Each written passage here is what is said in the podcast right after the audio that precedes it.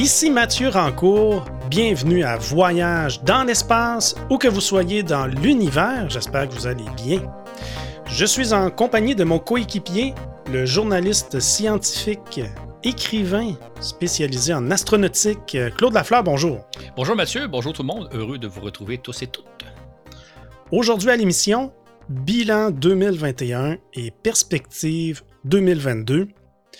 Il y a un an, à l'occasion de notre balado 57, on a fait une revue de l'année 2020 et les perspectives pour 2021. Pour l'année 2021 qui était à venir, euh, nous parlions entre autres du lancement du télescope spatial James Webb, qui était prévu à l'époque pour le 24 octobre. C'était l'événement qui allait marquer 2021 euh, si tout allait bien. On parlait également des trois sondes qui allaient aborder la planète Mars en février, donc de l'astromobile Perseverance, euh, de son hélico euh, Ingenuity, ainsi que des euh, sondes chinoises et arabes qui devaient se placer en orbite autour de la planète rouge.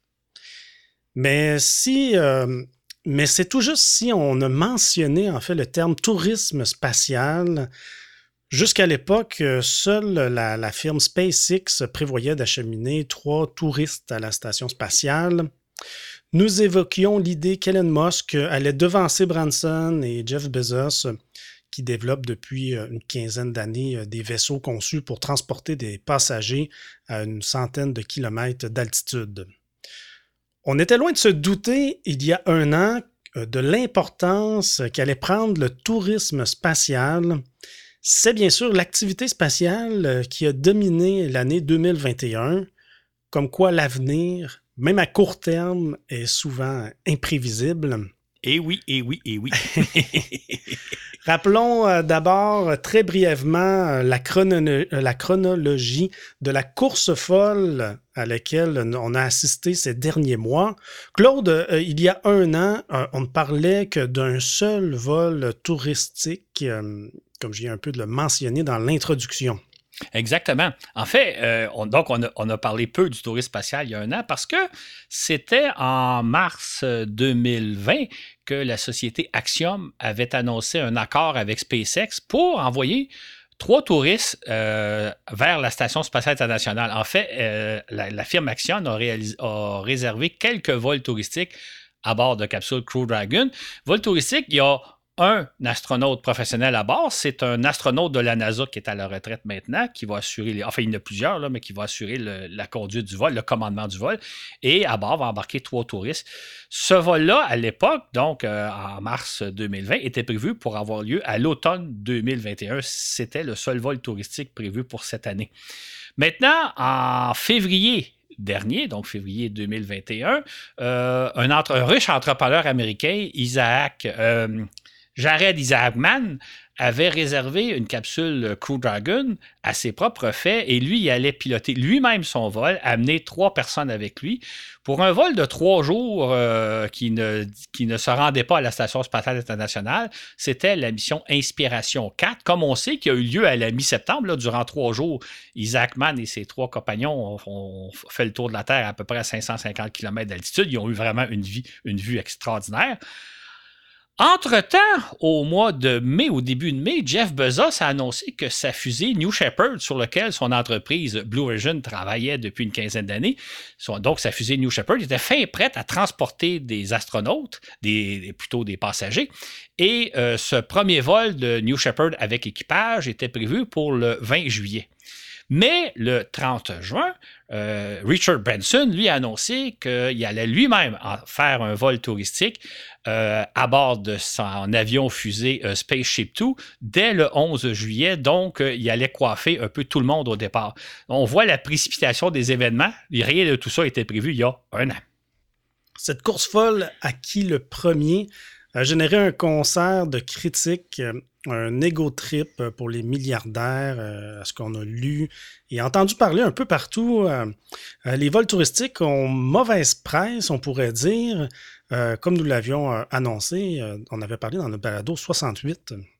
En fait, quand, quand, nous avons préparé ce balado-là que nous avons diffusé au début de juillet, je pense, donc on l'a préparé au mois de juin, euh, moi, j'avais émis un certain nombre de réticences parce que je trouvais que les vols touristiques, c'était des choses un peu inutiles euh, qui, allaient utiliser beaucoup d'énergie pour faire peu de choses.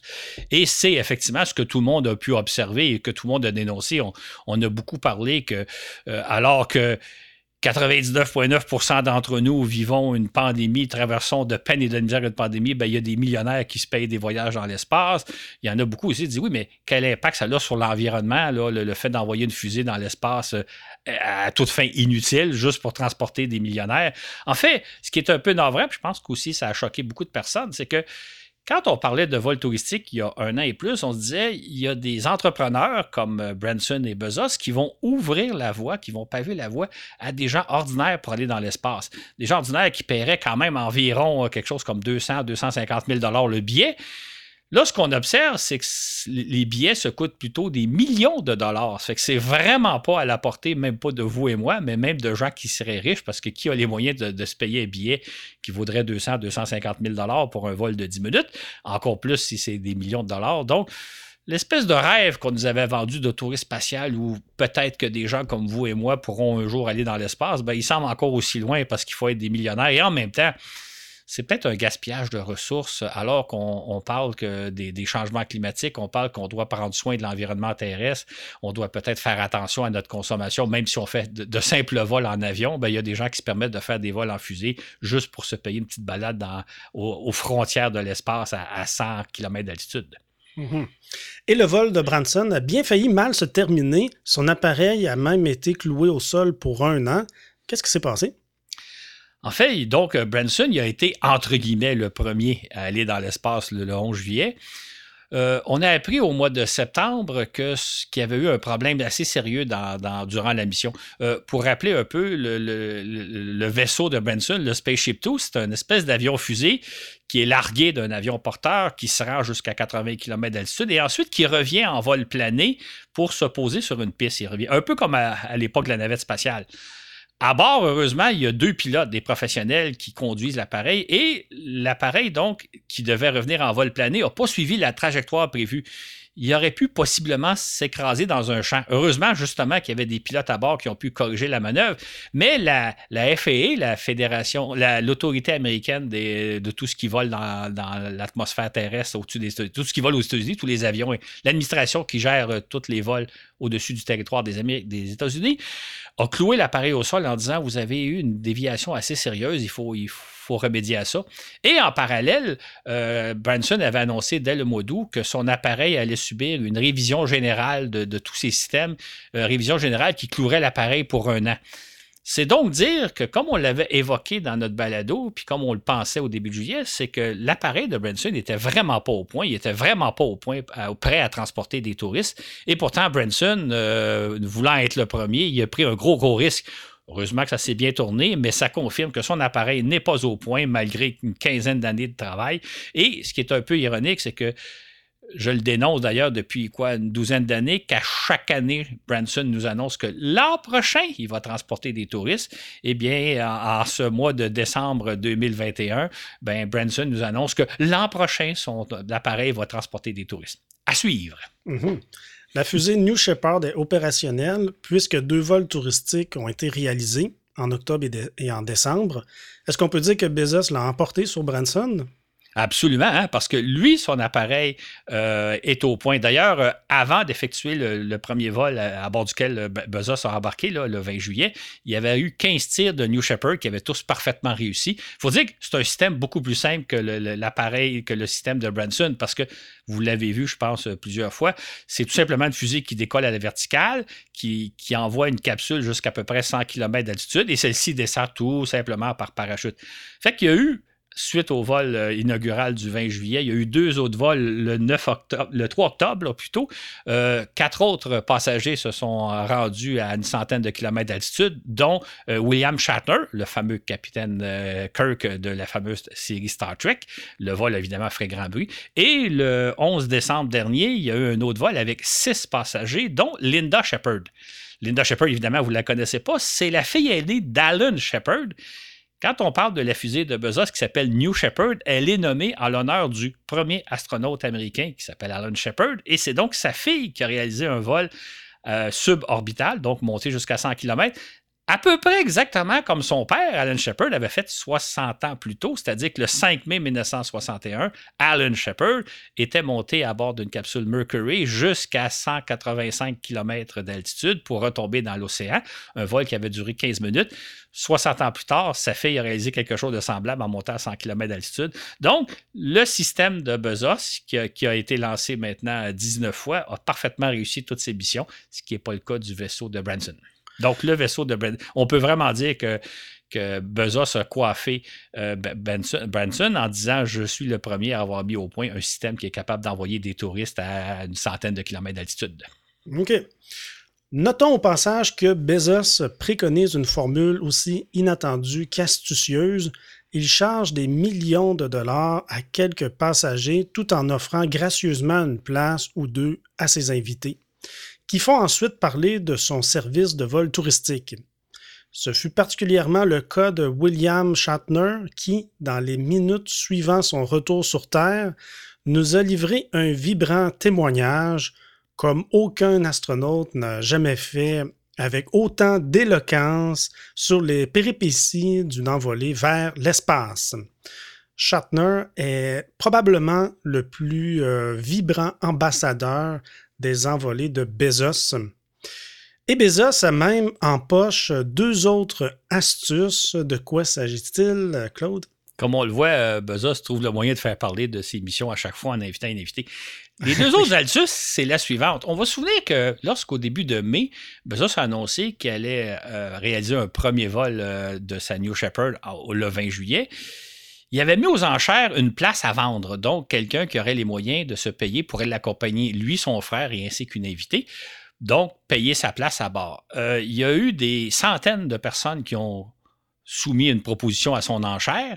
Euh, celui qui a remporté l'enchère, on n'a pas le nom, mais on sait qu'il aurait, aurait, soumis pour 28 millions de dollars. Il était prêt à payer 28 millions de dollars pour monter à bord.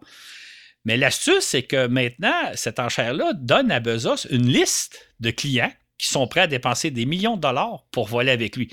Je dis des millions de dollars, d'une part, on n'a pas les chiffres, mais ça ne veut pas nécessairement dire 28 millions, mais il y a des gens qui étaient prêts à, payer 1, 2, 3, 4, 5, 10 millions de dollars. Ben, ces gens-là, aujourd'hui, c'est des clients qui sont sollicités par Bezos. Bezos, c'est vraiment fait une bonne ligne de clientèle. L'autre astuce, c'est que Bezos, euh, lors de ses, en tout cas, son CO2 première mission, il invite une ou deux personnes à, voler gratuitement à bord de son vaisseau. C'est le cas de Shatner, c'est le cas de, de Mlle Shepard, Madame Shepard. Donc, Bezos a aujourd'hui la capacité ou le privilège de dire Moi, je peux envoyer des gens dans l'espace qui, bon me semble, inviter qui je veux. Imaginez le prestige que ça lui donne. Imaginez le. Moi, j'appelle ça l'art de se faire des amis. Hein. Moi, j'aimerais bien ça être très, ami avec Bezos dans l'espoir que peut-être qu'il m'offrira de monter à bord gratuitement de, de, son vaisseau. Évidemment, je, rigole un peu parce que ça ne sera pas le cas. Mais ça y donne quand même un pouvoir, peut-être même au niveau de faire affaire avec lui, se mettre chum avec, se mettre ami avec Bezos, c'est peut-être courir la chance qu'un jour il nous invite à faire un tour à, bord de sa New Shepard, alors qu'on n'a pas nécessairement les moyens. Donc, on voit à quel point c'est un homme d'affaires astucieux. Il a mis au point de fusée et maintenant, ça lui sert probablement dans ses affaires. En invitant des gens prestigieux comme euh, Shatner, ben, ça permet de faire parler de son, son projet. Il y a maintenant des, une liste de clients qui sont prêts à payer des millions et il invite des gens prestigieux pour faire parler de son projet. C'est vraiment euh, un plan d'affaires extraordinaire, si je peux dire. Ben, c'est un peu comme aussi, ben oui, c'est sûr qu'on voudrait tous être son ami pour euh, peut-être avoir notre place pour un petit voyage dans l'espace, mais c'est un peu comme ces gens d'affaires qui invitent euh, des, des, collègues ou en fait des, euh, des relations mm-hmm. d'affaires à, à, faire une petite partie de golf dans leur resort ou encore à aller voir une partie de, de, hockey et là, ben, lui, dans une, corde, une autre corde à son arc. C'est ça. Et lui, je dirais, c'est presque le privilège ultime, c'est de vous envoyer aux frontières de l'espace, c'est quelque chose d'extraordinaire quand on y pense. Il est astucieux, Bezos. Il faut lui donner ça. Et les Russes aussi euh, se lancent, euh, en fait, euh, aussi, eux, ils lancent des touristes dans l'espace. Est-ce que tu peux nous en glisser un mot à propos des Russes? Oui, comme on, en avait parlé dans le balado euh, diffusé au début de juillet, euh, les Russes, dans les années 2000, avaient lancé euh, une dizaine de, touristes dans l'espace vers la Station spatiale internationale. On va se souvenir du vol de Guy la Liberté. Là, maintenant, ils ont repris aussi les vols en Soyouz, donc les vols touristiques à destination de la Station spatiale internationale. Cette fois-ci, la formule est, légèrement différente. À l'époque des, années 2000 de Guy la Liberté, c'est qu'on envoyait un équipage qui allait s'installer à bord de la Station spatiale et y amenait avec eux un touriste qui, lui, séjournait une semaine. Maintenant, ce que les Russes offrent, c'est des vols touristiques dédiés, c'est-à-dire que le Soyouz emporte il est lancé uniquement pour emporter des touristes dans l'espace. Il y a eu un vol au début d'octobre, je pense que tout le monde va s'en souvenir. C'était une, une actrice qui est allée tourner des séquences d'un film à bord de la station spatiale. Elle était accompagnée d'un cinéaste. Donc, c'est un vol dédié pour cette mission-là d'aller tourner des séquences d'un film qu'on va peut-être voir un jour au cinéma, euh, peut-être l'an prochain. Et au début de, décembre, en fait, à l'heure où on se parle, à l'heure où on enregistre, vous et moi, il y a actuellement deux touristes à bord de la station spatiale, gracieuseté des Russes, qui c'est un Japonais et son bras droit, homme d'affaires, qui euh, sont à bord de la station pour une semaine, donc ils se sont payés un voyage. Et les Russes prévoient comme ça faire d'autres vols touristiques où eux, contrairement à Bezos et Branson, qui font des vols qui durent quelques minutes, les autres, c'est des séjours d'à peu près une semaine, euh, une semaine 10-12 jours dans la Station spatiale internationale. Euh, évidemment, c'est des vols qui, ont, qui coûtent, ben, qui coûtent peut-être une cinquantaine de millions de dollars pour donner un ordre de grandeur, mais c'est n'est pas, si, pas, beaucoup plus cher que les vols de Branson et choses, compte tenu du temps que vous passez là-haut. Évidemment, vous vivez une expérience extraordinaire parce que vous passez, disons, une dizaine de jours à bord de la station spatiale, vous avez le temps vraiment de vivre en apesanteur, d'admirer la Terre, etc. Donc, il y a ce volet-là qui embarque. Les Russes aussi envoient maintenant, depuis le mois d'octobre, des gens à la station spatiale, des touristes à la station spatiale internationale. Certains se sont demandé si ceux et celles qui participent à des vols touristiques sont réellement des astronautes qui vont dans l'espace. Pour toi, Claude, la réponse euh, à cette question est assez évidente. Est-ce que tu pourrais nous en reparler encore une fois? Oui, je vais le dire simplement. Moi, je, suis toujours surpris de voir sur les médias sociaux que je lis un peu partout des discussions en long et en large. S'agit-il véritablement d'astronautes? Et souvent, la réponse c'est oui. Vont-ils vraiment dans l'espace? Et souvent, la réponse c'est oui. Pour moi, la réponse est évidente. D'abord, si on pense au vol euh, de Branson et de Bezos, euh, Branson amène des gens à 80 km d'altitude et Bezos amène des touristes à 100 euh, km d'altitude. Or, à cette altitude-là, il n'y a aucun satellite qui peut graviter. Il y a encore beaucoup trop d'air. En fait, le plus bas que des satellites peuvent descendre, c'est à peu près 150 km. Et encore, si vous placez un satellite à 150 km d'altitude, il ne demeurera pas longtemps dans l'espace. Il y a encore trop d'air. La friction va le faire entrer dans l'atmosphère terrestre. Le plancher des satellites est peut-être plus de l'ordre de 200 km ou dans ces coins-là. Ce qui fait que quand vous montez à 80 ou à 100 km, vous êtes encore dans l'atmosphère terrestre parce qu'il y a encore beaucoup trop d'air. Quant à savoir, s'agit-il d'astronautes? Quand on regarde le profil des astronautes, là, je pense à des Thomas Pesquet, je pense à des David Saint-Jacques, des Marc Garneau, des Chris Hadfield. Ce sont des gens qui se sont entraînés durant des années à apprendre un très, très vaste bagage de connaissances, de connaissances scientifiques, de connaissances techniques. Moi, je comparais la formation de ces astronautes-là à celle de, non pas de médecins, mais de chirurgiens, c'est-à-dire que c'est des gens ultra spécialisés qui possèdent un très, très vaste bagage de connaissances. Ceux qui volent à bord des, vaisseaux, même que ce soit des, des Soyuz, que ce soit des euh, Spaceship ou New Shepard, c'est des gens qui s'entraînent quelques jours, quelques semaines, quelques mois tout au plus. Ils acquièrent un minimum de bagages. Ils n'ont rien à voir avec le bagage des astronautes. C'est un peu comme si vous et moi, on suivait euh, soit un week-end de, de premiers soins ou euh, une session, un été, un camp d'été sur la médecine, sur la santé, ou même peut-être une première session de cégep, d'université. C'est pas parce qu'on a un petit de médecine de, premiers soins qu'on est des médecins et encore moins des chirurgiens. Ça n'a rien à voir la formation que les astronautes professionnels ont par rapport à ce que les touristes sont. D'ailleurs, je trouve quelque chose qui est un peu choquant personnellement. Quand, si, vous, si vous rencontrez un David Saint-Jacques, si vous rencontrez un Thomas Pesquet ou un Marc Gardot, un Chris Hadfield, etc., il, il, va simplement s'appeler par son nom. Ceux qui sont dans les vaisseaux, entre autres de Bezos, se donnent toujours le titre Je suis maintenant astronaute. Si j'avais volé à bord, je, demanderais à Mathieu de m'appeler astronaute Claude. Ils s'accolent le titre d'astronaute à leur nom, ce que les astronautes professionnels ne font jamais. Vous ne direz pas astronaute David Saint-Jacques, vous allez dire Monsieur Saint-Jacques ou David, ou peu importe. Mais ceux qui vont dans les passer quelques minutes euh, en apesanteur se considèrent comme des astronautes et désormais ils s'appellent astronaute Mathieu et astronaute Claude. Ça n'a rien à voir. Fait pour moi, c'est évident que ce ne sont pas des astronautes parce qu'ils n'ont pas la formation et ils ne vont pas dans l'espace parce qu'à l'altitude où ils vont, il n'y a aucun satellite qui peut se maintenir dans l'espace. On n'est pas encore dans l'espace, on est encore dans l'atmosphère terrestre. OK. Maintenant, on va parler de l'exploration de Mars. Euh, comme on l'a expliqué dans le balado 47 à l'assaut de la planète Mars, le grand événement spatial de 2021, ça a été euh, l'arrivée à Mars de trois sondes spatiales américaines, arabes et chinoises. C'est ainsi que le 9 février, la sonde Alamal euh, des Émirats arabes unis s'est euh, placée comme prévu en orbite autour de la planète rouge. Le lendemain, ce fut au tour de la sonde chinoise d'en faire autant. Les Arabes devenaient ainsi les cinquièmes à atteindre la planète rouge, devançant par le fait même les Chinois. Et puis le 19 février, l'astromobile Persévérance s'est posée sur Mars ce fut, tout qu'un spectacle, on s'en souvient. Et depuis ce temps, Claude, est-ce que tout se passe bien pour Persévérance? En effet, là, ça fait à peu près dix mois que Persévérance euh, opère sur Mars. Comme on l'a expliqué, euh, Persévérance explore le fond d'un cratère euh, qui s'appelle Jezero, et un cratère dans lequel on pense qu'il y a quelques milliards d'années, c'était un lac. Il y a eu de l'eau dans ce cratère-là durant probablement quelques millions d'années. Et si on pense à eau, on pense à possiblement de la vie qui se serait développée. Ce que Persévérance nous a confirmé jusqu'à maintenant, il n'est juste au début de sa mission, c'est qu'effectivement, c'est un cratère dans lequel il y a eu de l'eau.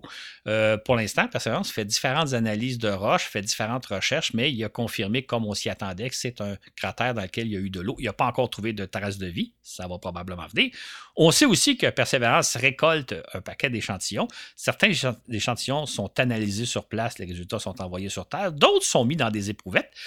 Euh, que euh, Persévérance se recueille. Et on sait, on en avait parlé dans, le balado de juillet dernier, que ces stations-là sont destinées à être rapportées sur Terre dans à peu près 10 ans. Vers la fin des années 2020, on va lancer deux sondes, une européenne, une américaine, qui vont avoir pour mission d'aller récupérer les, échantillons qui est en train de récolter euh, Persévérance pour les rapporter sur Terre.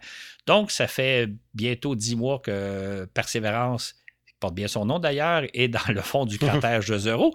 Et la mission se déroule très, très bien. Tout fonctionne très bien. Et euh, si vous avez la chance de vous prendre sur Internet, il nous envoie régulièrement des très, très belles photos. Il y a des belles vues à voir. Ça, devient un peu redondant parce que de, ce sont des beaux déserts rouges et beaucoup de roches, mais on est quand même sur Mars et on fait des une exploration très, très intéressante. Bon, tant mieux. On va continuer de le suivre, évidemment. Et puis, le 14 mai, la sonde chinoise en orbite autour de Mars a largué une capsule qui a déposé sur le sol de Mars une sonde fixe et un astromobile. Ça, Claude, ben, on peut dire que c'est une belle double réussite pour la Chine. Absolument. Les Chinois sont devenus les deuxièmes à avoir réussi à se poser sur Mars, ce que les Russes et les Européens n'ont pas réussi malgré qu'ils s'y sont essayés quelques fois.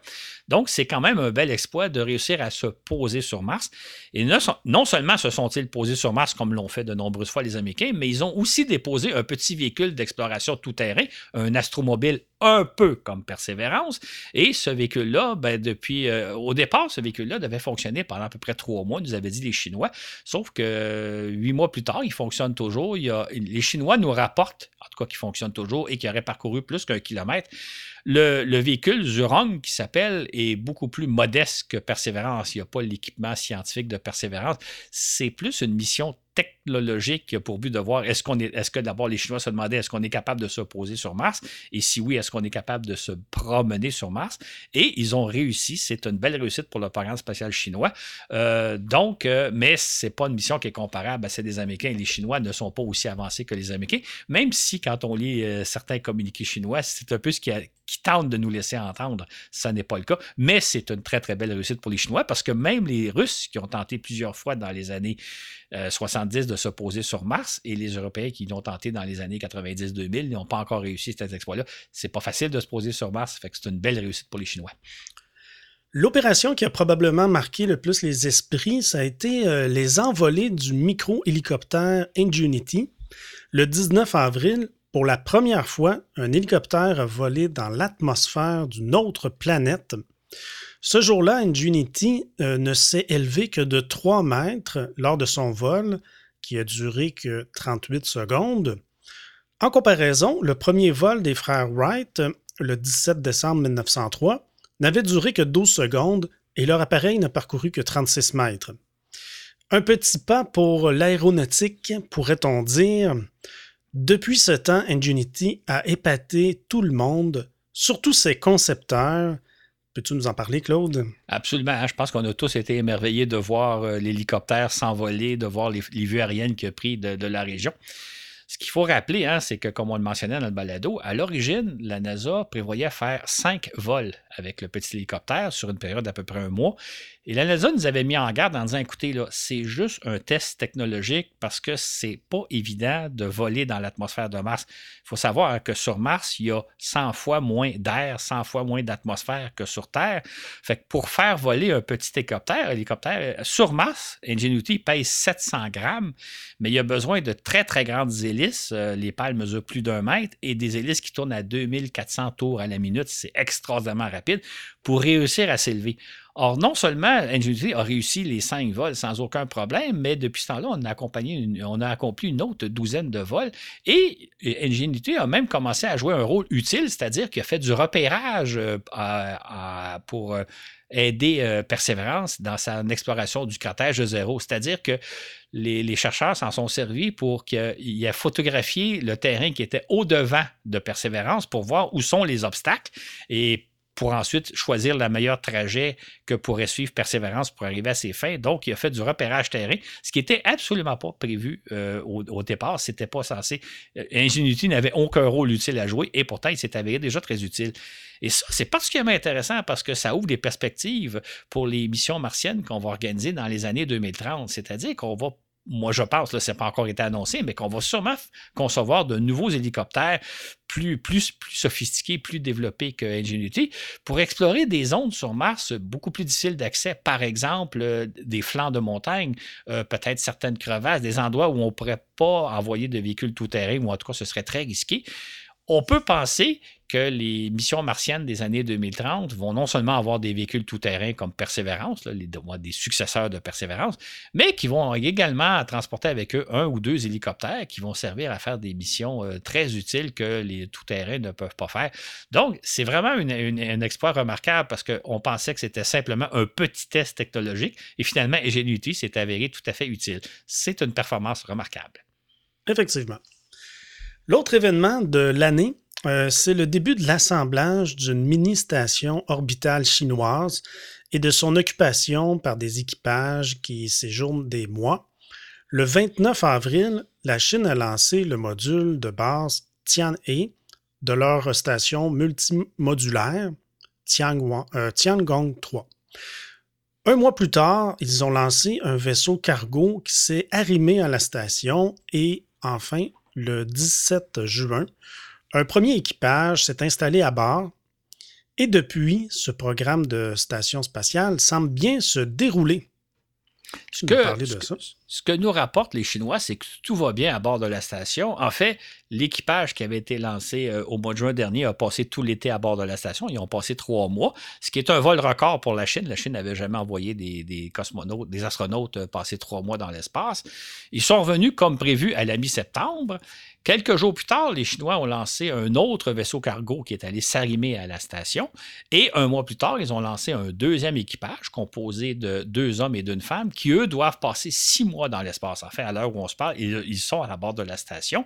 Ils ont même effectué des sorties dans l'espace et ils doivent revenir, au mois euh, revenir sur Terre au mois d'avril. Et puis, les Chinois prévoient poursuivre le même genre de scénario tout, les, tout au long de l'année 2022. Donc, de lancer un vaisseau cargo, puis un équipage qui va passer à peu près six mois dans l'espace. Et ils vont ajouter, durant l'année 2022, deux modules à la fameuse, au module Tian-E qui est actuellement dans l'espace. La station va donc tripler de, dimensions et elle va avoir la forme d'un T. Les deux là, pour l'instant, c'est un long cylindre euh, qui forme l'essentiel du véhicule. Et là, on va mettre deux, deux, cylindres qui sont perpendiculaires pour former une espèce de T. Donc, le programme de station chinois semble très bien se dérouler. Les Chinois ne, nous disent pas tout, tout ce qui se passe, mais il ne semble pas y avoir de problème majeur. Tout semble se dérouler conformément au plan qui avait annoncé en début d'année. Claude, est-ce que tu pourrais euh, nous établir euh, une comparaison, une comparaison entre euh, la station Tiangong 3 des Chinois par rapport à ce qui a déjà été fait par les Russes et les Américains?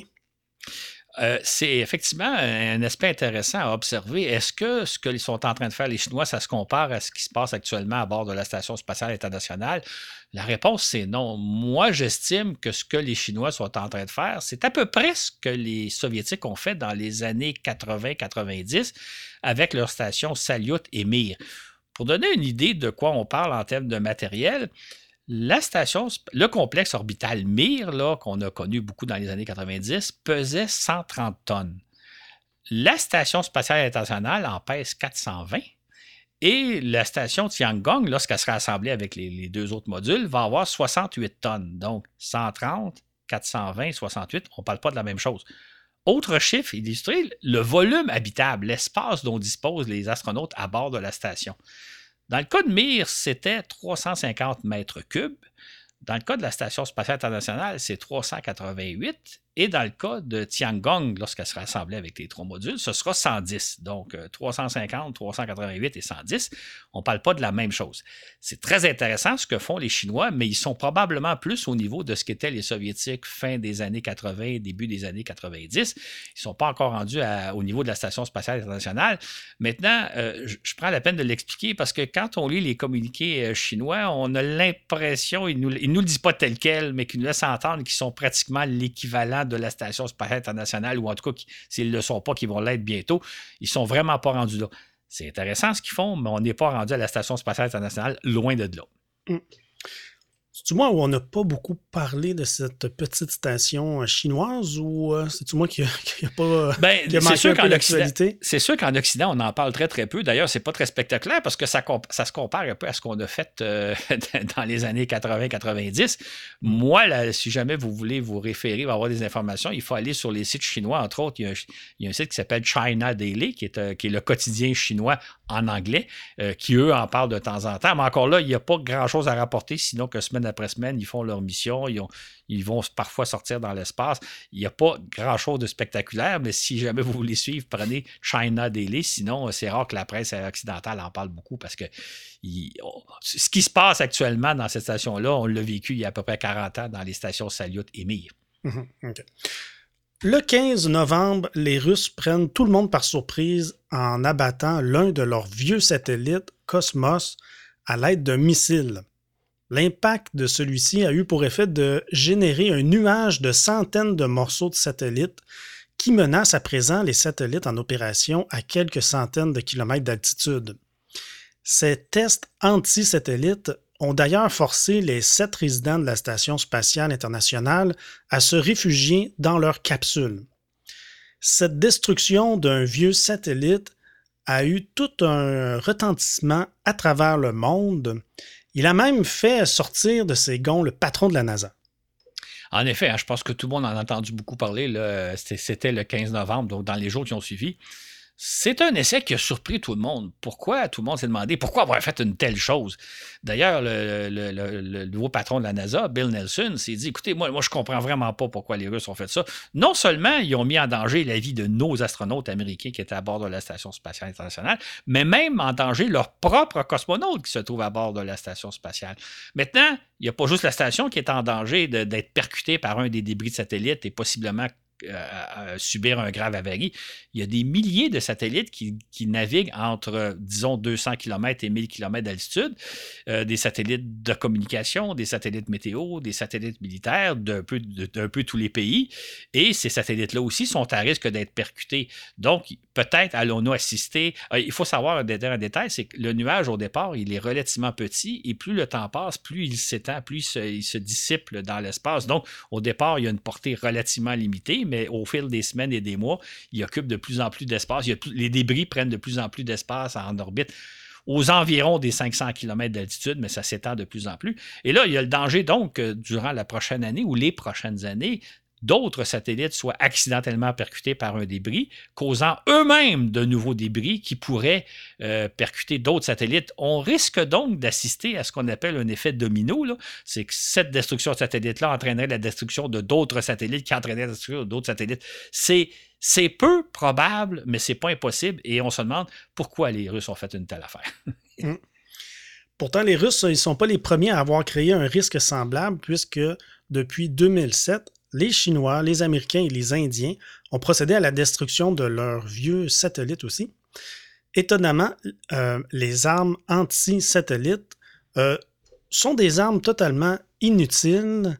Ça semble surprenant comme affirmation. Pourquoi donc, Claude? Effectivement, ben, pour deux raisons. La première, c'est que pour l'instant, les tests, il y a des tests anti-satellites qui ont été réalisés par les Américains et les Soviétiques dans les années 60, 70, 80. Et là, depuis une douzaine d'années, les Chinois l'ont fait une fois, les Indiens l'ont fait une fois, les Américains l'ont fait une fois, et là, les Russes viennent de le faire.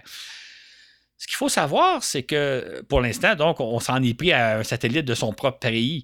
Mais si jamais un jour quelqu'un s'en prend à un satellite d'un autre pays, c'est l'équivalent d'une déclaration de guerre. Ce serait comme de s'attaquer à une base militaire d'un autre pays ou de s'attaquer à un porte-avions d'un autre pays. Si jamais un jour les Chinois attaquent un porte-avions américain ou les Américains attaquent un avion de chasse euh, russe, ou un avion de chasse d'un autre pays, c'est une déclaration de guerre. Fait c'est, c'est, pas rien, la journée, si jamais un pays s'attaque à un autre satellite, c'est une déclaration de guerre. Maintenant, à quoi bon détruire un ou deux ou trois satellites de l'ennemi? Chacun dispose de dizaines, si ce n'est pas de douzaines, de centaines, ben, peut-être pas de centaines, mais d'une bonne centaine de satellites en orbite basse, que ce soit des satellites de communication, des satellites militaires. Et là, je parle des pays, là, je parle du gouvernement américain, je parle du gouvernement russe, chinois et autres. Fait si, euh, si mettons, les Chinois s'en prenaient à deux, trois satellites américains, ça ne changerait pas grand-chose pour les Américains. Ils en ont des dizaines et des dizaines, sauf que ça serait littéralement une déclaration de guerre. C'est une arme totalement inutile parce que vous ne pourriez pas paralyser un autre pays étant donné la quantité de, satellites que chacun possède et en même temps, vous feriez déclencher la guerre. Fait qu'on ne comprend pas à quoi ont joué les Soviétiques. Les Russes plutôt. Oui, et pourquoi les Russes, dans le fond, ils vont euh, tout de même procéder là, à des tests euh, de la sorte? C'est vraiment la question qu'on se pose. Hein? Et l'hypothèse que certains ont commencé à émettre, c'est quand on regarde ce qui se passe ces derniers mois sur notre bonne vieille terre, euh, on a la Biélorussie hein, qui, qui, qui, fait une pression sur l'Europe en amenant des réfugiés pour les faire envahir l'Europe. Et la Biélorussie est appuyé par Poutine de la Russie. On sait aussi que Poutine masse d'importantes forces militaires aux frontières de, euh, de l'Ukraine, possiblement pour peut-être envahir l'Ukraine et ou pour faire pression sur l'Occident. Euh, probablement que l'essai anti-satellite, c'est une autre façon de faire des pressions sur l'Occident. En fait, euh, disons que Poutine joue, si je peux faire un mauvais jeu de mots, à la roulette russe, là, mais il veut faire pression probablement sur nous pour obtenir certains gains, mais en même temps, c'est très dangereux parce que si jamais il envahit euh, l'Ukraine ou s'il se passe euh, des troubles à la frontière avec la Pologne, Biélorussie-Pologne, ou bien donc dans l'espace, ça peut avoir des conséquences assez terribles. Donc, les, beaucoup d'observateurs, beaucoup d'analystes euh, politiques se demandent un peu à quoi joue Poutine. Est-ce que l'essai anti-satellite s'inscrit dans les autres mesures ou est-ce qu'il n'y a pas de rapport? Mais c'est curieux parce que c'est un essai totalement inutile qui peut avoir des conséquences assez sérieuses. Hum. OK. L'année 2021 a été marquée par la mise en place de deux réseaux de satellites nous permettant de se connecter à Internet où que nous soyons sur Terre ou en mer même, euh, y compris même euh, au, beau, milieu du Pacifique. Pourquoi pas? Imaginez-vous, là, vous êtes sur une île déserte ou ben sur un radeau et vous avez accès à Internet. Eh oui, c'est maintenant possible. ben, il s'agit euh, des réseaux Starlink de SpaceX et de la société euh, OneWeb. En particulier, le réseau Starlink est entré en fonction avec la mise en œuvre de 1500 satellites placés à 550 km d'altitude. SpaceX songe même à lancer 40 000 autres satellites Starlink dans les prochaines années. Ben, euh, c'est assez énorme, ça, comme nombre de satellites. Euh, ça se peut lancer autant. C'est effarant comme nombre de satellites. Pour donner quelques chiffres simples, entre 1957 et 2019, donc au cours des 62 dernières années, on a lancé 9600 satellites. En tout et pour tout, durant 62 ans, on a lancé 9600 satellites. En 2020, on a lancé 1200 satellites Et cette année, on va avoir lancé plus de 1700 satellites. Et on s'attend que d'ici quelques années, on va en lancer 10 000 par année. Autrement dit, là, durant les 62 premières années de l'exploration spatiale, tous les, gouvernements américains, soviétiques, chinois, européens et autres ont lancé même pas 10 000 satellites, là, 9 600, et ça se peut que d'ici quelques années, on en lance autant en une seule année. Ce qui a changé depuis deux ans, là, avec 1200 satellites en 2020 et puis 1700 satellites en 2021, c'est que tu as maintenant des entreprises privées qui se dotent de constellations de satellites, de flottes de satellites qui comprennent plusieurs centaines de satellites, sinon même quelques milliers de satellites. Et là, ça pose tout le problème de l'encombrement de l'orbite terrestre parce que là, euh, avant ça, quand je parle des 9600 satellites qui ont été lancés euh, au cours des 62 premières années, ça, ça comprend les, missions Apollo sur la Lune, ça comprend les sondes spatiales qui vont explorer la planète Mars et compagnie, ça comprend des satellites en orbite terrestre, mais c'est des noms. Alors que là, vous avez des entreprises qui lancent des satellites par euh, dizaines, centaines, milliers par année. cette année, SpaceX, en 2021, a lancé 960 Starlink, en a mis 960 Starlink en orbite et il prévoit en faire autant, sinon davantage dans les premières années. On assiste donc à un, pour employer une expression un peu technique, un changement de paradigme. si avant ça, on lançait environ 200-300 satellites par année, aujourd'hui, on est rendu à 1700 et ça pourrait être 10 000 d'ici quelques années. Il y, a, quelque chose qui se passe là. Donc, Claude, le nombre croissant de satellites privés qui vient s'ajouter aux milliers de satellites gouvernementaux, euh, aux débris de toutes sortes, euh, ainsi qu'au reste des tests anti-satellites qu'on vient de parler. Euh, est-ce que ça risque pas de devenir, euh, de rendre en fait l'orbite terrestre pratiquement inutilisable ou ça risque pas de compromettre l'utilisation de notre espace. C'est la chose qu'on craint. Là. Euh, on parlait tantôt des débris de satellites qui, risquent de causer d'autres collisions.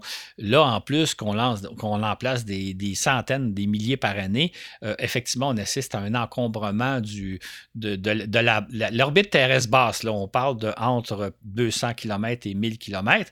là, il commence à y avoir beaucoup de satellites, hmm. dont des satellites de firmes privées. Et là, on, les observateurs s'inquiètent beaucoup parce qu'on se demande si l'espace, l'orbite terrestre basse, c'est là où se trouve incidemment la Station spatiale internationale à 400 km d'altitude, si donc l'orbite terrestre basse n'est pas en train de devenir une sorte de Far West où un peu n'importe qui fait n'importe quoi au détriment des autres. SpaceX dit Moi, j'ai besoin de lancer 40 000 Starlink pour offrir mon service Internet haute vitesse à l'échelle de la planète, soit, mais il y a d'autres gens qui ont besoin de l'orbite terrestre aussi. Et euh, SpaceX n'est pas la seule entreprise. Il y a d'autres entreprises qui ont des projets aussi de constellation dans les prochaines années, de lancer plusieurs centaines de satellites par année. C'est pour ça d'ailleurs que je vous disais tantôt, on, craint que d'ici quelques années, d'ici une dizaine d'années, on en lance 10 000 par année. Donc, euh, donc est-ce que, euh, est-ce que l'espace basse, l'orbite terrestre basse n'est pas en train de donner une sorte de Far West où n'importe qui fait un peu n'importe quoi? Les Russes, les Russes, les Chinois ou les Indiens ou les Américains font détruire leurs propres satellites pour des essais militaires dont on se demande à quoi ils servent. Les entreprises privées lancent le nombre de satellites auxquels ils ont besoin euh, sans, considération pour les autres. Euh, ça pose tout un problème. Une parenthèse que je voudrais euh, juste souligner, c'est que ce dont on parle, pour nous, là, pour vous et moi qui sommes sur Terre quelque part en Europe ou au Québec, ça ne nous pose aucun danger. Il ne faut pas craindre que nous, on pourrait, par exemple, être percuté par un satellite. Il n'y a pas ce genre de danger-là. Le problème se pose pour les opérateurs de satellites en orbite terrestre et pas pour nous du grand public. On n'a rien à craindre, il n'y a pas de danger, il ne nous arrivera rien. Surtout que ce sont des, satellites euh, simplement. Euh, c'est juste que pour des opérateurs qui verraient leur satellite détruire, un satellite, souvent, ça coûte en termes de millions de dollars, ça peut poser problème. Mais pour nous sur Terre, là, euh, vous empêchez pas de dormir, ce n'est pas, un problème pour nous, c'est un problème pour les gens qui, qui opèrent en orbite terrestre. Mm-hmm. Et la question qui s'impose, bien, est-ce que les ressources de l'espace doivent demeurer à la disposition de toute l'humanité? Ou peuvent-elles être livrées à n'importe quelle exploitation privée? Exactement, c'est ce que de plus en plus d'experts se disent. Il n'y a pas de... a pas de règlement. L'espace, c'est un peu comme euh, l'océan, je peux dire. Peu importe Vous pouvez, naviguer sur les océans comme vous voulez. D'ailleurs, il y a beaucoup de transports maritimes. Bon, depuis le temps, on a mis en, place certaines règles. Dans l'espace, ces règles-là n'existent pas. Donc, euh, en principe, n'importe qui, s'il a les moyens, peut lancer le nombre de satellites dont il espère avoir besoin. Et il y a peu de choses, euh, il y a peu de réglementation. Et là, certains disent, ben, il faut réglementer. Maintenant, réglementer comment? Et, là, vous avez différentes forces en jeu. Hein. Vous avez des forces commerciales. Euh, Pensons par exemple aux États-Unis, et ils ne sont pas les seuls, mais aux États-Unis, ils disent ben, on, favorise le développement d'entreprises privées. Si SpaceX est prêt à, investir des milliards de dollars pour offrir un service, pourquoi pas? Et il y a plein d'autres entreprises qui sont prêtes à faire la même chose. On disait un peu plus tôt, hein, cette année, on a mis en place deux systèmes de réseau par satellite, euh, réseau Internet, de connexion sur Internet, donc le Starlink de SpaceX, mais aussi le OneWeb qui comprend plusieurs centaines de satellites. Donc, c'est l'entreprise privée qui offre un service et pour certains, c'est comme pour les faire l'entreprise privée se développer. C'est magnifique, ça crée des jobs, ça crée une activité économique, etc. Sauf que ça pose aussi certains problèmes. Donc, euh, est-ce qu'on peut régulariser l'orbite terrestre, l'accès à l'orbite terrestre? On a un peu le même problème avec les, le tourisme spatial. Est-ce que Branson, est-ce que Bezos peuvent lancer autant de fusées qu'ils le veulent? Euh, c'est ceux qui ne vont pas dans l'espace, ils vont à 80 ou à 100 km d'altitude, sauf que c'est une source de pollution dans l'atmosphère terrestre. Est-ce que pour le bénéfice de certains entrepreneurs qui font une activité économique, qui créent des emplois, on peut polluer à qui mieux mieux l'atmosphère terrestre alors que ça ne sert à rien d'envoyer des touristes à 100 ou à 80 km d'altitude. Toutes ces questions-là se posent et les réponses ne sont pas évidentes parce qu'il y a des enjeux économiques, il y a des enjeux aussi politiques, etc. Euh, ça reste à voir, mais on vit une période, disons, assez intéressante, euh, euh, un développement qu'on n'avait pas prévu, je pense, il y a quelques années. Qu'on voyait venir, mettons, on ne voyait pas prévu d'ampleur, si je peux dire. Hmm. Voilà pour le bilan de 2021. Maintenant, on va passer aux perspectives de 2022. Bien, au moment qu'on enregistre le balado, euh, nous sommes à une semaine euh, du lancement qui est prévu euh, du fameux télescope spatial Webb auquel nous avons consacré notre balado précédent. comme nous l'avons expliqué, Webb risque de faire parler de lui tout au long de 2022. Euh, je ne sais pas si tu vas en glisser un mot maintenant, mais ce qui est certain, c'est que dans le fascicule qui accompagne euh, l'émission, euh, je crois bien, Claude, tu vas pouvoir, par écrit dans notre fascicule, mettre à jour l'information concernant le lancement de Web. Exactement. C'est amusant de penser qu'au moment où nous, on enregistre, on, attend avec beaucoup d'impatience par contre, vous qui allez l'écouter, probablement que vous savez la réponse. Vous savez, un, si le lancement a eu lieu, quand il a eu lieu et s'il a réussi. Il va probablement réussir. Moi, j'ai très, très confiance en la fusée Ariane 5. C'est juste que c'est la suite, le déploiement, comme on l'expliquait dans le balado précédent. Donc, euh, vous, vous savez probablement des choses que nous, on ne sait pas à l'heure où on se parle, mais on va en parler un peu. Mais je pense que tout le monde va suivre et j'inviterai les gens, s'il n'est pas trop tard au moment où vous écoutez notre enregistrement, ça va être diffusé sur Internet, peut-être sur des réseaux d'information continue, je ne le sais pas, mais ça va être diffusé, entre autres, euh, Ariane Espace, ils vont le diffuser. Ça vaut la peine de voir ce lancement-là parce que c'est un moment historique. Euh, certains d'entre vous qui nous écoutez n'ont pas eu la chance de voir, par exemple, le lancement d'Apollo 11, les premiers astronautes qui se sont rendus à la Lune. Là, vous avez la chance de voir euh, un lancement historique, celui de, Webb, et en espérant que tout va bien se passer. Donc, euh, on, va sûrement d'ailleurs en parler en 2022 de, Webb. On va y revenir sûrement. Mais on rappelle hein, que le, balado qui précède celui-ci a été consacré à Webb, et il y a un magnifique fascicule qui accompagne ce balado-là pour nos Patreons qui sont abonnés. Exactement. En 2021, la NASA a lancé deux sondes, Lucy et Dart, qui sont parties euh, explorer des astéroïdes. En particulier, Dart euh, va réaliser une opération spectaculaire en septembre prochain. De quoi s'agit-il? Donc, ça, c'est un événement à surveiller pour 2022. Oui. C'est que normalement, tout se passe bien. À la fin septembre, la sonde euh, DART va percuter un astéroïde pour voir un peu quelles sont les conséquences d'un impact d'un boulet de canon d'à peu près 600 kg, c'est la sonde DART, sur l'astéroïde. Il faut savoir que l'astéroïde qui s'appelle Dimorphos, qui est un astre qui tourne autour du Soleil à peu près entre la Terre et Mars, euh, tourne autour d'un autre satellite qui s'appelle Didymos.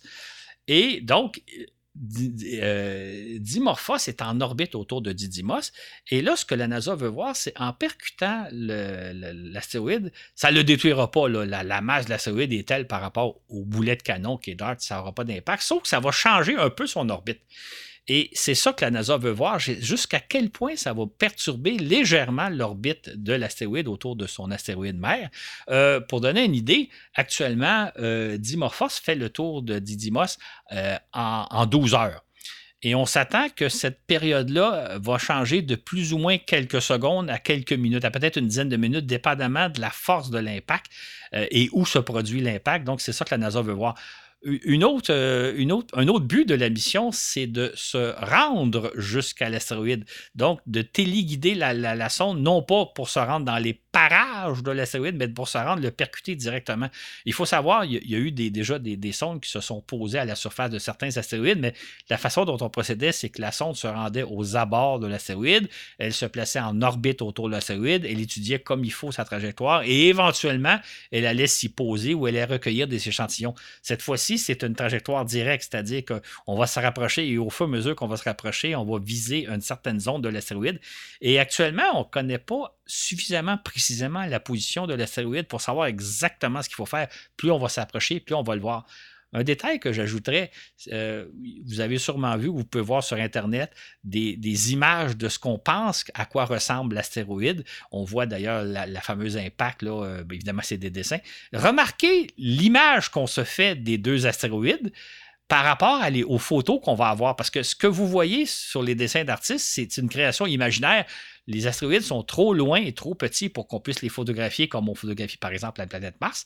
Donc, on s'imagine qu'ils ont l'air de ce que vous allez voir sur Internet. Remarquez ce que vous pensez par rapport à euh, ce que ça va être la réalité au mois de, au septembre. J'ajouterai en dernier que la, sonde DART transporte avec elle un, petit drone, on peut l'appeler de même, une petite sonde qui va se détacher une dizaine de jours avant et qui devrait filmer l'impact. Donc, si tout se passe bien, si on téléguide bien les deux engins, on pourrait avoir des images de l'impact du boulet de canon qui frappe l'astéroïde. Ça peut être intéressant et spectaculaire.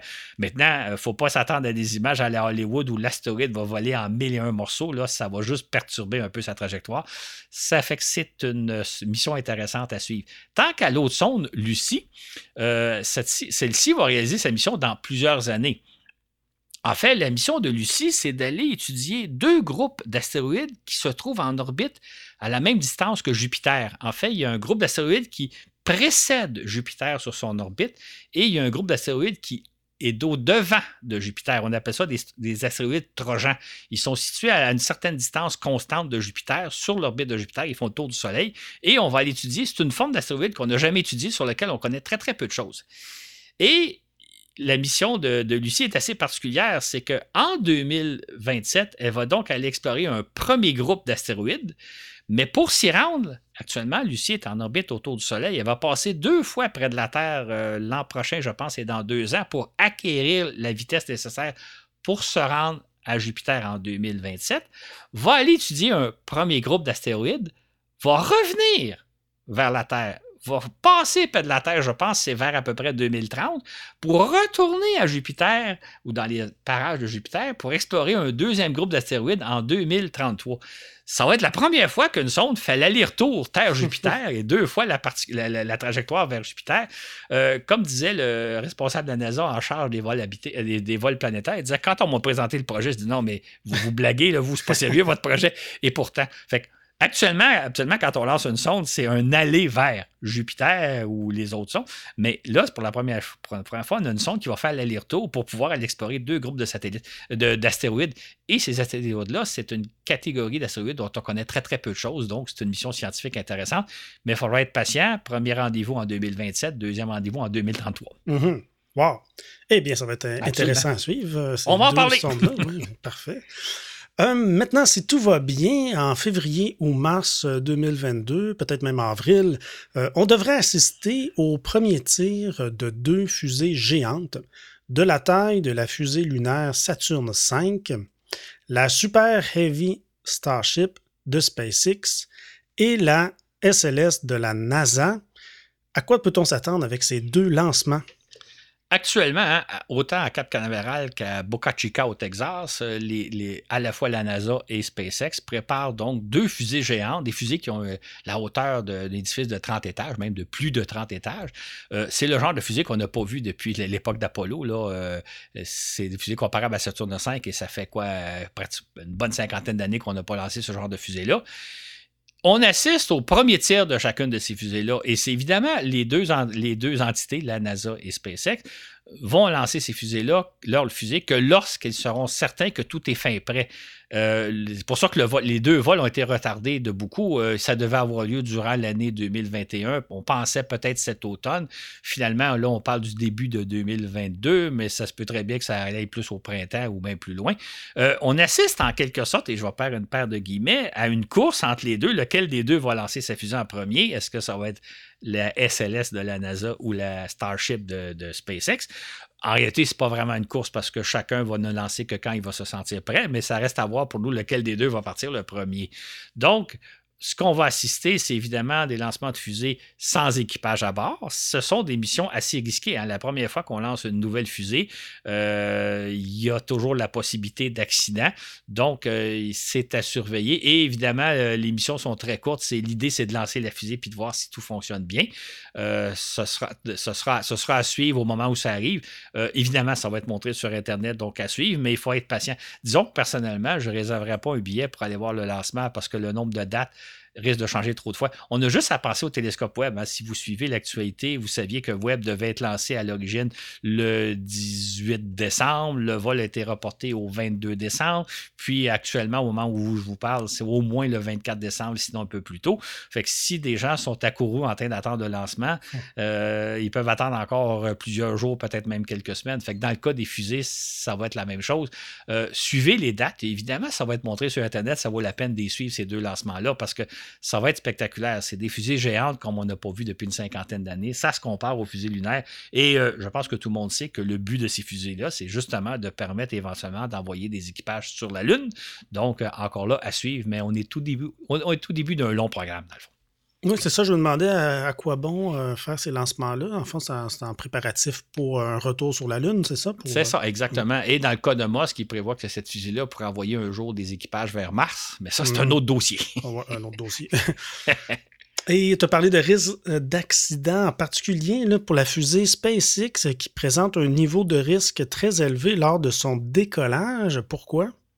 Absolument. Euh, elle a une particularité qu'on a vue une seule fois dans l'histoire de l'exploration spatiale, c'est qu'au décollage, vous avez 30 moteurs, en fait une trentaine de moteurs, qui moteurs fusées qui s'allument en même temps. Si on pense à la fusée Saturne V, il y avait cinq moteurs. Dans le, dans le cas de la fusée SLS, il y en a quatre.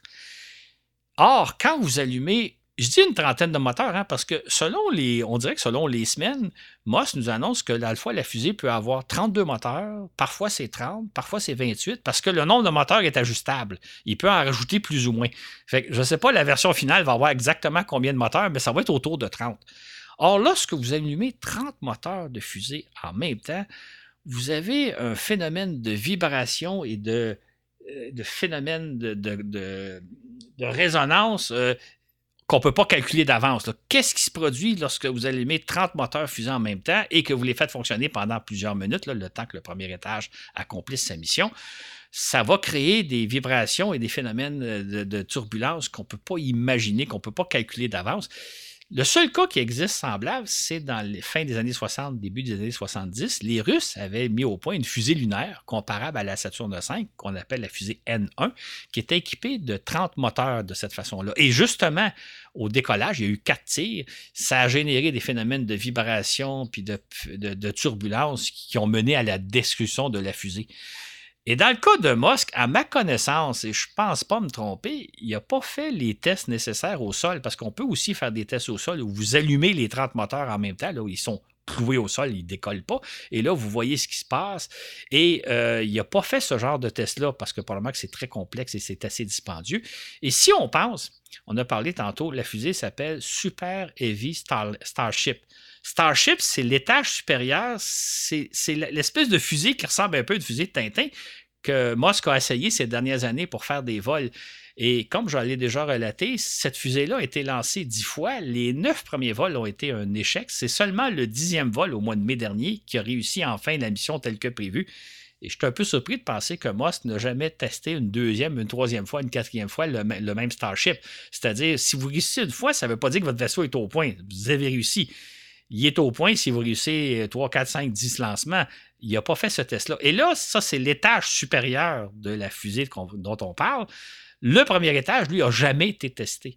Donc, les probabilités que la mission soit un échec, pour moi, ils sont très élevés parce qu'on ne sait pas trop ce qui va se produire avec 30 moteurs allumés en même temps. Et si on pense à l'exemple du Starship qui a, réussi son premier vol après, 10 après 9 essais, euh, c'est loin d'être acquis que ça va être une réussite je vous dirais comme ça, je devrais peut-être pas le dire, mais moi, je ne voudrais pas être à Boca Chica, au Texas, au moment où la fusée décolle. Pour moi, ça serait bien trop dangereux. Par contre, je vais être sur Internet à suivre le lancement et je souhaite de tout cœur, parce qu'il y a certaines personnes qui pensent que je n'aime pas Musk. Ça n'a rien à voir avec ça. Je souhaite de tout cœur que la mission soit un succès. Mais j'ai des grands doutes parce que c'est très risqué comme opération et je souhaite bonne chance à Musk et à son équipe. Mais comme on l'a dit au tout début du balado, et dans bien d'autres balados d'ailleurs, c'est toujours euh, ardu de prévoir l'avenir, même à court terme. Quelle sera donc la réalité ou, le, ou les événements qui vont dominer l'actualité spatiale de l'année 2022? Qui sait, si tout va bien, on vous en parlera peut-être dans un an. On est rendu à la fin euh, du balado. Merci encore une fois, Claude, pour ce bilan de l'année ainsi que les perspectives pour la, prochaine année. C'est un exercice euh, vraiment euh, agréable. Je pense que nos auditeurs vont beaucoup l'apprécier. Absolument, effectivement, c'était très intéressant à faire. En fait, j'ai trouvé beaucoup intéressant de replonger dans le balado d'il y a un an puis de découvrir mm. qu'on avait peu ou pas parlé de tourisme pour les raisons qu'on explique au départ. Je vais rajouter en terminant que ce, balado-là va être, accompagné d'un fascicule que je vais publier au début de janvier, un peu plus tard que d'habitude, parce que je veux le mettre à jour, entre autres au niveau du nombre de satellites, puis voir certains événements, dont le lancement de web.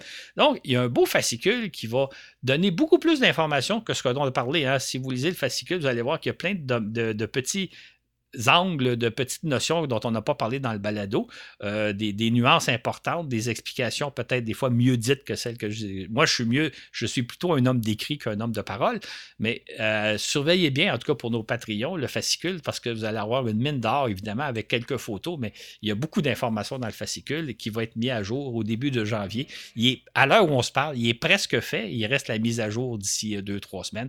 Ça va être un beau document. Euh, je le fais aussi un peu pour la postérité, parce que c'est intéressant de voir dans un an que, de quoi je parlais cette année, comme dans un an, on va regarder de quoi on parlerait l'an prochain, etc. Donc, euh, c'est un projet intéressant. On espère vous revenir l'an prochain avec le bilan 2022. On espère tout d'ailleurs que le 2022 va passer le plus rapidement possible pour se retrouver en, en 2023 et que la COVID soit terminée.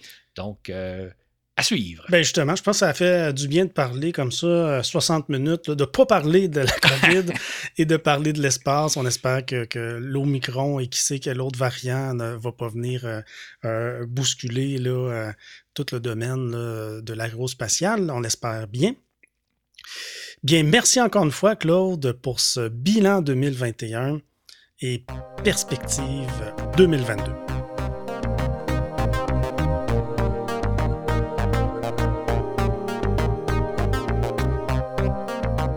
On enregistré, Claude et moi, le 17 décembre et c'est le lendemain que j'enregistre cette conclusion euh, le 18 décembre. Et nos Patreons vont avoir l'émission dimanche le 19 décembre. Donc vous voyez que parfois on est très près de la date de diffusion. Euh, et je parlais à Claude au téléphone, il voulait faire une petite... Euh, une petite correction. Concernant le nombre de satellites lancés par année, il parlait dans l'émission de 1700 pour 2021. Euh, mais en date du 31 décembre, on parle plus de 1800 satellites.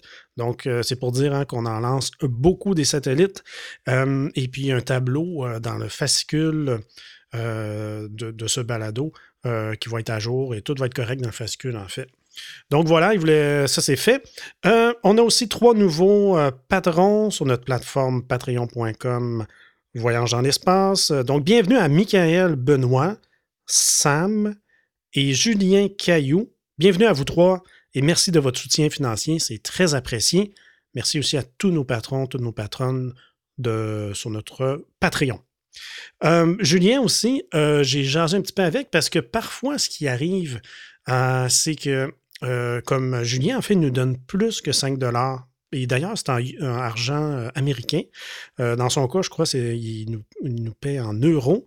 mais bref, nous, la, valeur de référence, c'est l'argent américain sur Patreon, donc 5 dollars américains.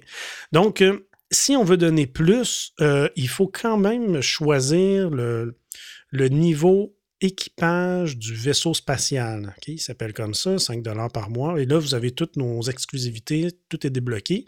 Quand vous le choisissez, ensuite, vous pouvez changer le montant euh, pour plus de 5 euh, si vous voulez le faire. Et de cette façon-là, vous avez toutes les exclusivités. Sinon, si vous y allez comme ça, sans choisir un niveau, puis vous mettez un autre montant, on va dire, disons, 20 dollars, euh, ben là, vous êtes comme, vous n'êtes pas associé à aucun niveau, puis il semble que là, rien n'est débloqué pour vous. C'est pas la première fois que ça arrive. Donc, dans son cas, il a juste eu à, aller bien sélectionner le niveau vaisseau spatial et tout a été débloqué.